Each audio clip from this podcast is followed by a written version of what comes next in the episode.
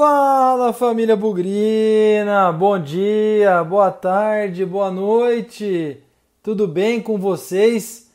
27 de março é uma data especial na história do Guarani Futebol Clube. Assim como 2 de abril, data da fundação do Guarani em 1911, assim como 13 de agosto de 78, quando o Guarani sagrou-se campeão brasileiro, 27 de março de 1981 marca a data na qual o Guarani conquistou a Taça de Prata, seu segundo título nacional e provavelmente aí seu segundo título mais importante nesses quase 110 anos de história. E nesse ano em que o Guarani celebra muitas datas especiais, o Bugricast aproveita para contar a história dessas datas. Vamos lembrar que há algumas semanas, pouquinho mais de um mês, a gente contou a história dos 50 anos em que um time europeu pisou no brinco de ouro pela primeira vez.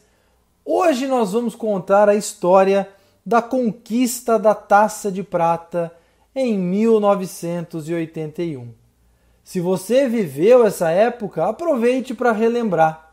Se você não viveu, Aproveite aí para viajar no tempo, usar bastante a imaginação e relembrar aquele ano de 1981, no qual o título resultou na estrelinha prateada que hoje nós temos no nosso uniforme em cima do distintivo do Guarani.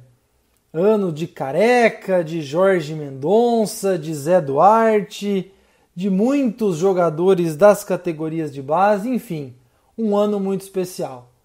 Venham conosco, hora de viajar no tempo, 40 anos atrás, e relembrar essa campanha especial na vida do Guarani. Bugrecast, o podcast da torcida bugrina. Então vamos lá.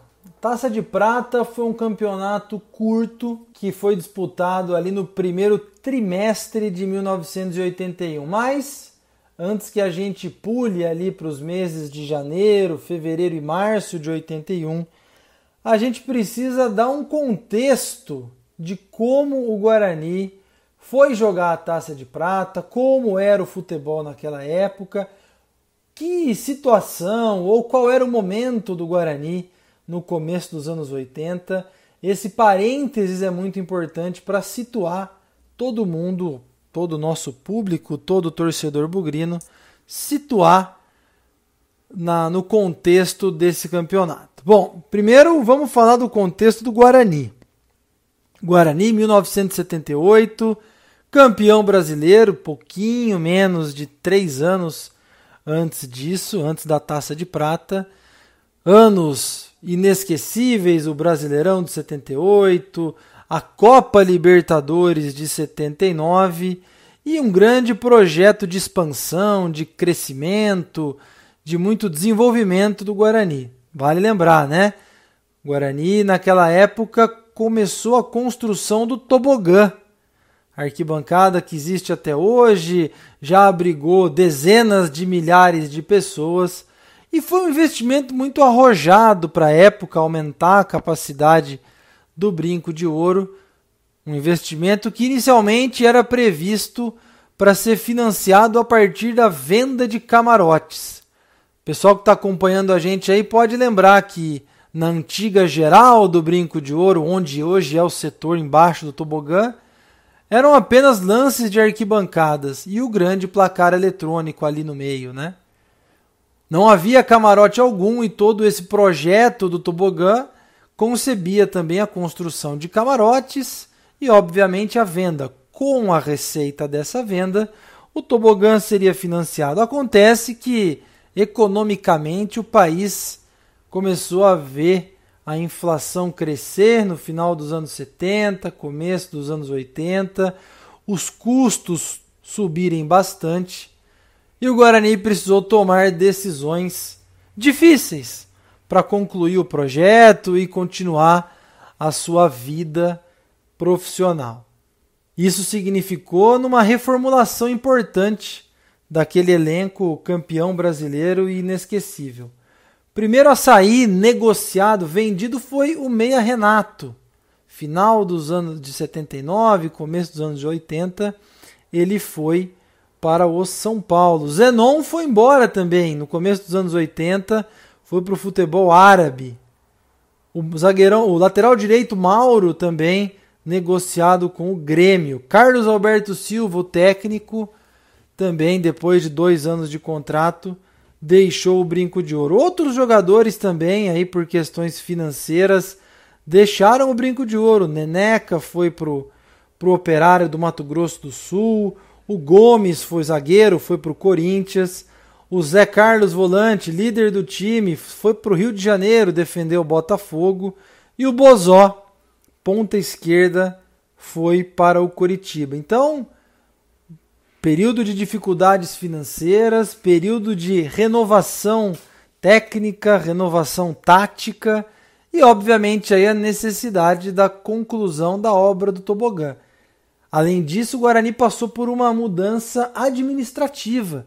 Saiu o Ricardo Schuff, presidente campeão em 78, ele deixou o clube ali no final de 79, começo de 80, para assumir o Antônio Tavares, empresário da cidade de Campinas e que ficou incumbido aí de presidir o Guarani nesse começo dos anos 80. Então foi um momento de muitas renovações do ponto de vista administrativo, financeiro, futebolístico, chame como quiser. Lógico que no futebol a base também estava trazendo novos jogadores. Mas eu vou deixar a formação do elenco da Taça de Prata um pouco depois. Primeiro é importante falar dessa renovação dos campeões. Daquele time que todo mundo sabe escalar de trás para frente, ficaram o zagueiro Edson, o lateral esquerdo Miranda, o atacante Capitão e o atacante Careca. Os demais, ao longo de 79 e 80, também deixaram o Guarani para seguir as suas carreiras. Agora também é importante contar o contexto do futebol brasileiro. Em setembro de 1979, até essa época, o futebol era gerido pela CBD, Confederação Brasileira de Desportos, que era uma espécie, guardadas as devidas proporções, do Comitê Olímpico Brasileiro hoje. Era uma entidade que cuidava de todos os esportes no Brasil. Houve ali uma, uma decisão que cada modalidade esportiva deveria ter a sua confederação própria, e isso significou, em 1979, a criação da CBF, Confederação Brasileira de Futebol. Essas confederações esportivas começaram a ganhar corpo, a ganhar vida ali no final dos anos 70, começo dos anos 80. E o que, que isso tem a ver com o futebol? Bom, além da criação da CBF, a partir do Campeonato Brasileiro de 1980, definiu-se que as vagas seriam destinadas aos clubes mais bem posicionados em seus respectivos estaduais. Eu posso fazer algum tipo de confusão aqui, mas todo estado tinha direito a pelo menos uma vaga na chamada primeira divisão, na taça de ouro. Nem é certo chamar de primeira divisão, na taça de ouro. Depois, os estados do Rio de Janeiro e de São Paulo tinham mais vagas. São Paulo, se não me engano, tinha seis. E o objetivo era usar o campeonato estadual como classificatório para a disputa do Nacional. Todos os times fizeram isso em 1980, todos os estados, me desculpem, mas São Paulo e Rio de Janeiro não cumpriram o combinado porque dois times relativamente importantes na época não conseguiriam se enquadrar nesse critério das vagas estaduais. Em São Paulo, a Portuguesa e no Rio de Janeiro, o América. O Guarani não foi afetado no Brasileirão de 80 porque fez um bom campeonato paulista e naturalmente ali conseguiu a sua vaga. Já era uma realidade, um time consolidado. Então, esse, esse exercício de usar o estadual não foi colocado em prática pelo estado de São Paulo no Brasileirão de 80. O Guarani fez um campeonato relativamente sólido, terminou como nono lugar, é, com muitas renovações, muita reformulação no elenco. A torcida não gostou muito, né? Porque um time que estava brigando sempre ali nas cabeças, terminar em nono lugar, fazendo algumas partidas boas, outras não tão boas. A torcida não queria saber de tobogã, não queria saber de investimento, queria saber de time de futebol. Então houve ali, em 1980, uma certa insatisfação da torcida do Guarani com os resultados conquistados naquela temporada. Bom, isso é o que aconteceu no contexto do futebol, ali na viradinha dos anos 70, começo dos anos 80. Era um Guarani novo, era um Guarani reformulado ou em processo de reformulação, assim como também era um futebol brasileiro reformulado também. E o que foi então a Taça de Prata de 81? Eu falei lá no começo um torneio curto. Eram 48 clubes divididos em seis grupos de oito equipes. Somente os dois primeiros de cada grupo passavam para a fase seguinte. Então, dos 48, 12 avançavam. E aí que vem a parte importante. Esses 12 formavam quatro grupos de três equipes. Jogavam entre si, turno e retorno. O melhor de cada grupo, ou seja, quatro equipes, estavam classificadas para disputar a taça de ouro do mesmo ano. Os segundos colocados de cada grupo davam sequência na disputa pela taça de prata, então mais quatro equipes.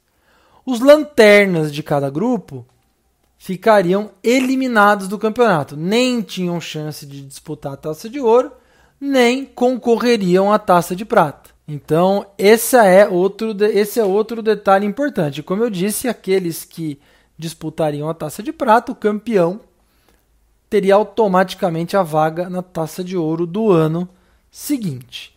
Eu falei um pouco no começo sobre as mudanças de elenco ali entre 79 e 80 os campeões, né? Edson, Miranda, Capitão e Careca continuaram, mas a gente começou a ver aí nomes, alguns vindos da categoria de base, como o goleiro Birigui, o zagueiro Edson Magalhães e o lateral esquerdo Almeida, e outros jogadores contratados, o lateral direito Gaspar, veio da Francana, Jaime, o zagueiro, veio do esporte, volante Edmar, última passagem dele tinha sido o Ceará. E o meia Ângelo, vindo do Atlético Mineiro.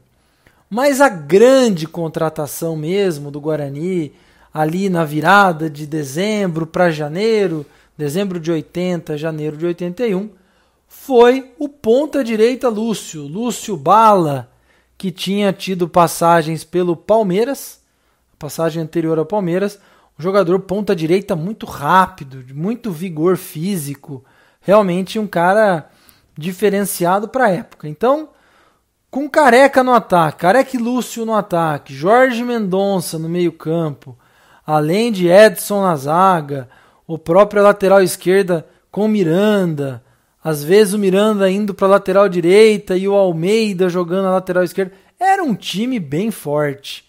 Era um time com muitas condições de conseguir a vaga na taça de ouro e se não conseguisse brigar ali pela taça de prata. Aquela torcida que estava decepcionada com as campanhas recentes estava enxergando ali a formação de um bom time, a formação de um bom elenco e melhores perspectivas para quando o campeonato começasse e as temporadas seguintes começassem também. E aí, terminado o Campeonato Brasileiro de 80, deu-se início às disputas do Campeonato Paulista de 80. E aí sim seria a primeira vez na qual a classificação do Campeonato Paulista seria determinante para indicar quais seriam as equipes qualificadas para disputar a Taça de Ouro de 1981.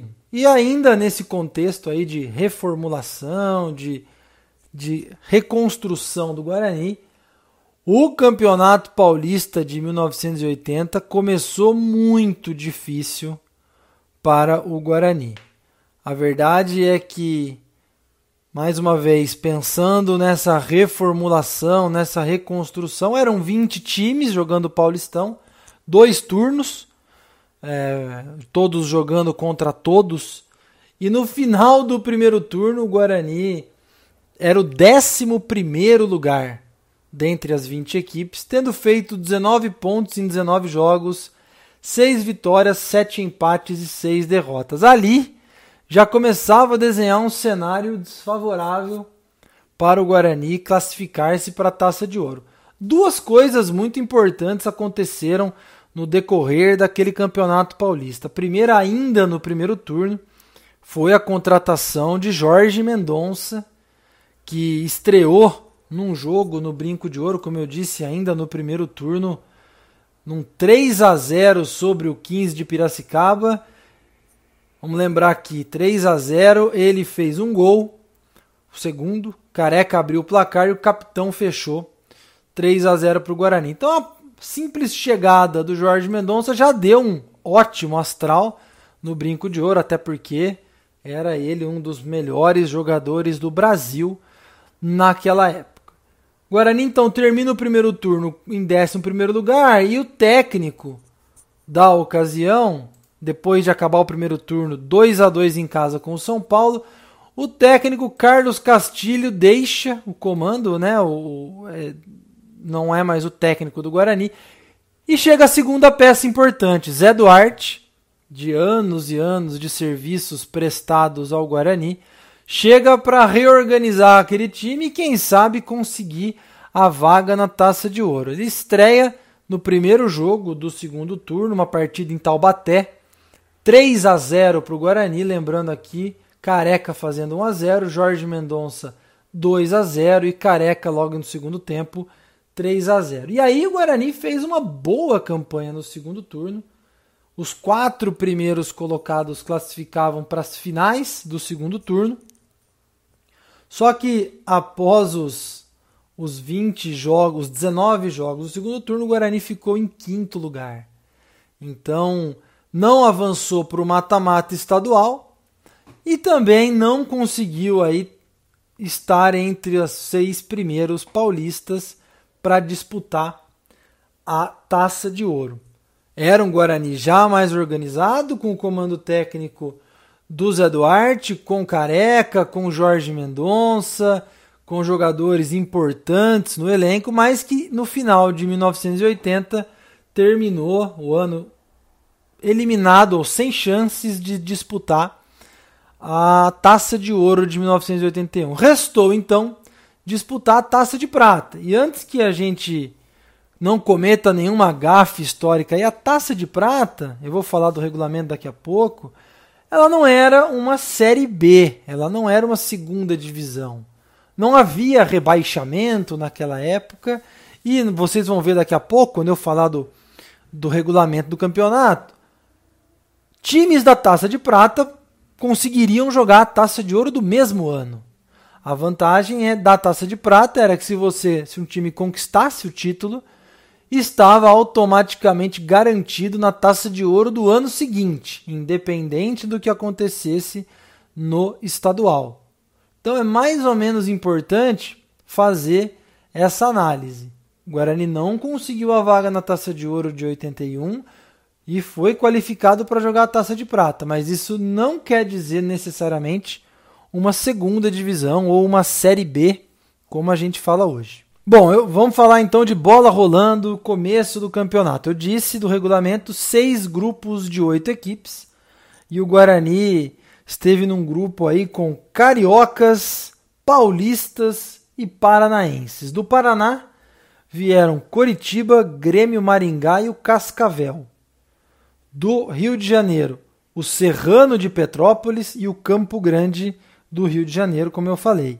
E os paulistas que fecharam o grupo, lógico, além do Guarani, o Botafogo de Ribeirão Preto e o Juventus da capital, o Moleque Travesso. Então, seis grupos, oito times em cada, jogos em turno único. E o Guarani estreou na Taça de Prata, dia 11 de janeiro, no Brinco de Ouro, numa partida contra o Coritiba.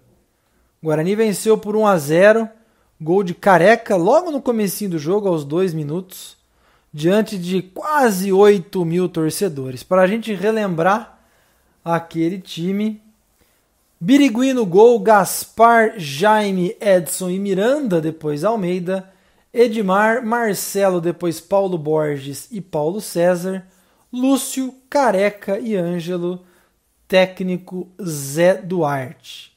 Inclusive, tem uma foto aí que eu consegui na revista Placar, ilustrando um lance da partida de estreia aí do Guarani na Taça de Prata, na vitória por 1 a 0 sobre o Curitiba. Logo em seguida, o Guarani recebeu, três dias depois, o Grêmio Maringá.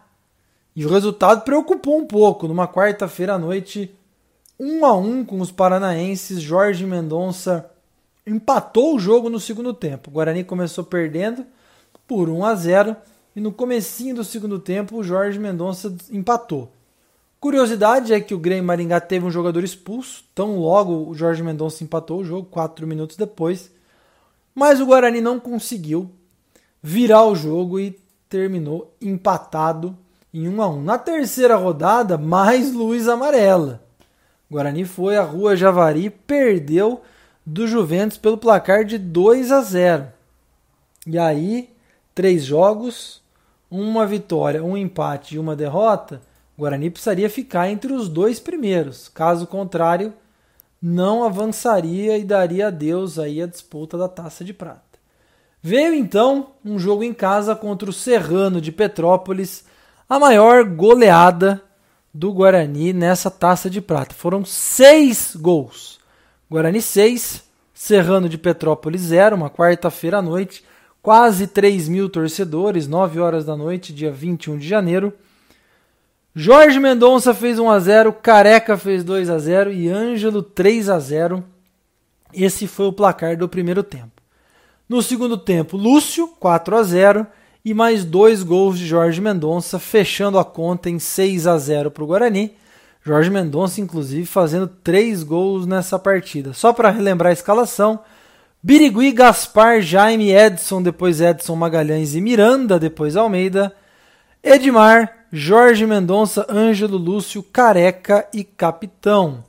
Aqui, comentário importante: Capitão, que foi ponta direita no time de 78. Como o Guarani tinha o Lúcio, capitão foi deslocado para a ponta esquerda. E aí, essa vitória colocou um pouco as coisas no eixo para o Guarani. Vieram então dois jogos fora de casa, duas vitórias por 2 a 1. Um. Guarani foi primeiro a Cascavel, no Paraná, venceu por 2 a 1 Careca abriu o placar, o Cascavel empatou e o Careca de novo fez 2 a 1 Três dias depois, do Paraná, o Guarani migrou para o Rio de Janeiro, enfrentou o Campo Grande, saiu perdendo por 1 a 0 mas os gols de Jorge Mendonça empatando ainda no primeiro tempo e Marcelo, Marcelo Vita, outro centroavante das categorias de base do Guarani, Marcelo deu números finais 2 a 1 para o Guarani. E aí vinha a decisão, última partida do primeiro turno. O Guarani, em 1 de fevereiro de 81, recebeu o Botafogo de Ribeirão Preto. Ali um público levemente superior a 7 mil pessoas, domingão, 4 da tarde. Guarani fez 1 a 0 com Careca. O Botafogo empatou com o Vander, mas Jorge Mendonça e Lúcio fizeram 3 a 1 no primeiro tempo e Lúcio fechou o placar no segundo tempo, garantindo os 4 a 1. Tem um vídeo para vocês verem com os gols dessa partida, relembrando os 4 a 1 que garantiram a classificação do Guarani para a segunda fase da Taça de Prata de 81. Aqueles 48 times viraram 12 na segunda fase quatro grupos de três equipes. E o Guarani caiu num grupo com o Americano de Campos, também do Rio de Janeiro, e o Palmeiras.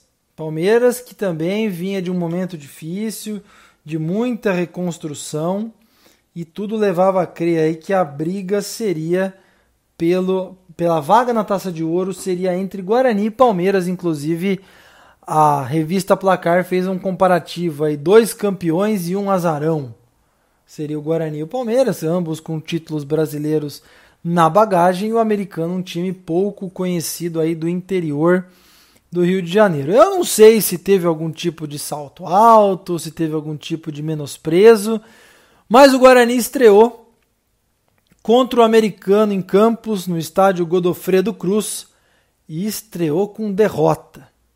Perdeu por 1 a 0 e de certa forma aí se pressionou, né? Porque somente o campeão do grupo iria para a Taça de Ouro, o segundo colocado para a Taça de Prata e o pior do grupo estava eliminado do campeonato. Essa derrota acho que acendeu a luz de alerta no Brinco de Ouro, até porque a partida seguinte seria no Brinco de Ouro contra o Palmeiras.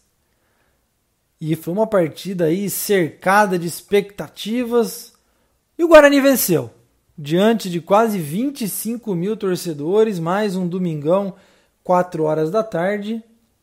Guarani fez 2 a 1 Primeiro tempo terminou 0 a 0 mas careca de pênalti aos 18 minutos, Jorge Mendonça aos 40 do segundo tempo Fizeram 2 a 0 para o Guarani no último minuto. Cena do Palmeiras descontou.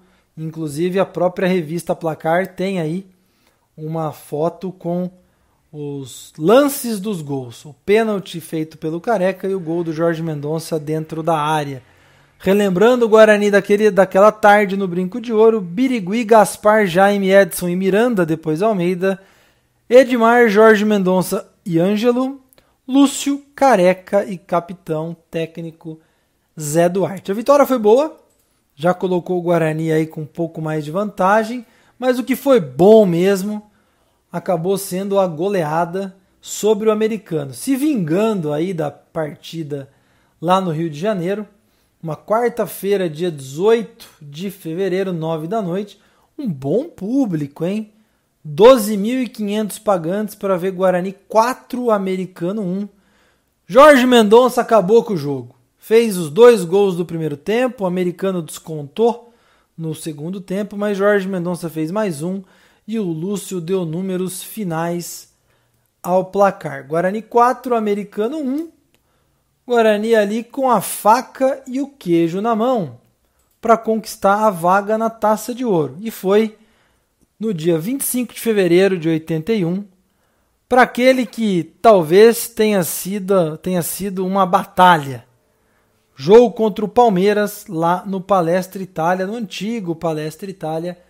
O Guarani tinha vantagem do empate. Se o final dos 90 minutos ali o jogo terminasse em empate, o Guarani estava na taça de ouro e não disputaria mais a taça de prata. Foi uma pressão absurda nos bastidores.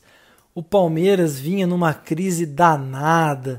Tinha conquistado o Campeonato Paulista de 76 e nunca mais conquistou nada. Estava já com cinco anos na fila. Essa fila que só ia terminar em 93.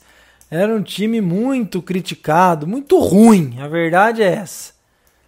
E num jogo cercado aí de muita pressão no Palestra Itália, uma quarta-feira, 9 horas da noite, 34 mil pagantes quase.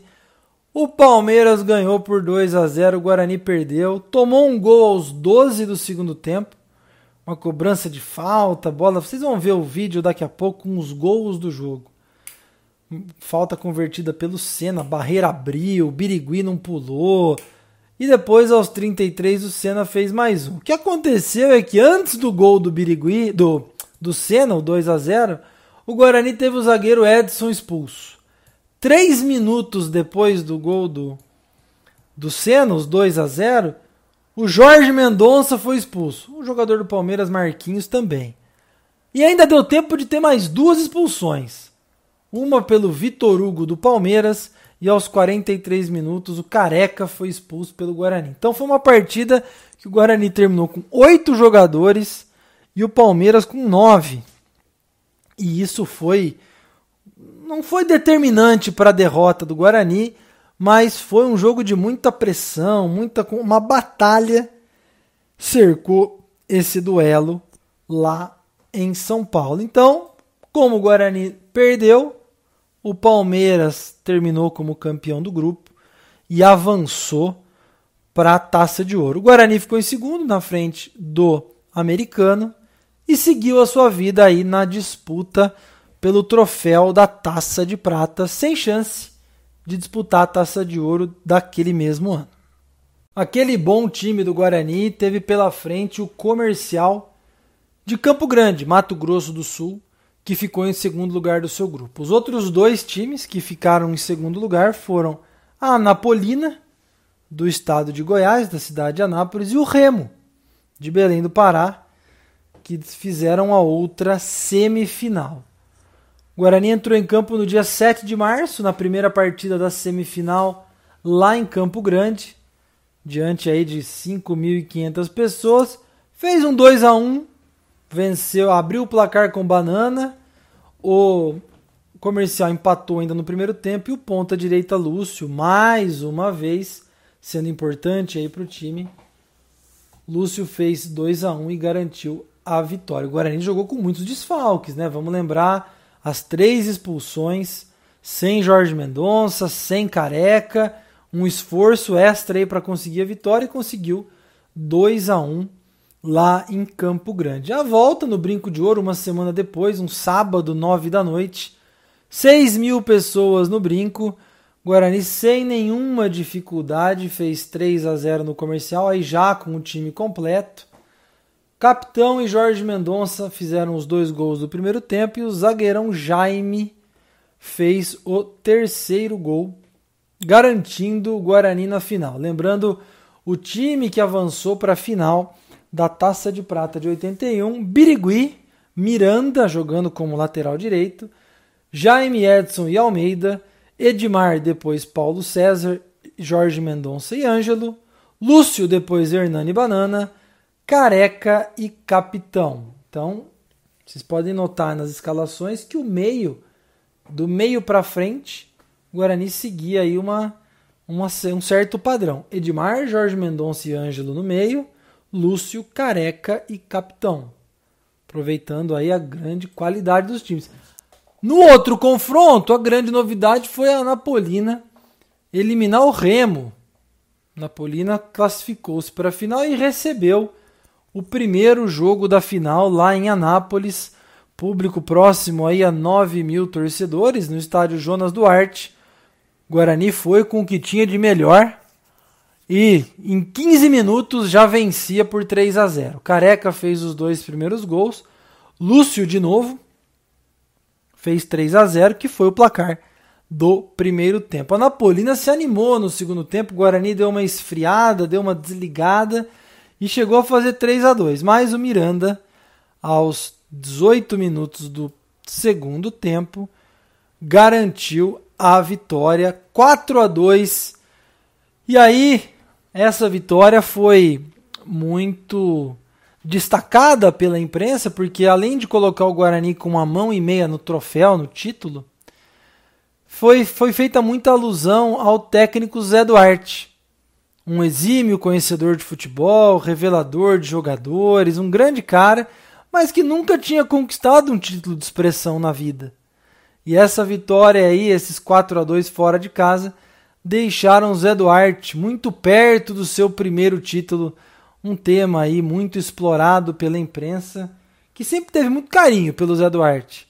E estava todo mundo muito feliz ao saber que ele estava muito perto de conquistar o seu primeiro campeonato como treinador. Guarani daquela noite em Anápolis, Birigui, Miranda, Jaime, Edson e Almeida, Edmar, Hernani Banana e Ângelo, Lúcio, Careca e Capitão, Jorge Mendonça não jogou, Paulo César entrou no lugar de Hernani Banana no decorrer da partida. E aí vamos finalmente para a noite do dia 27 de março de 1900 e 81. Uma sexta-feira, 9 horas da noite.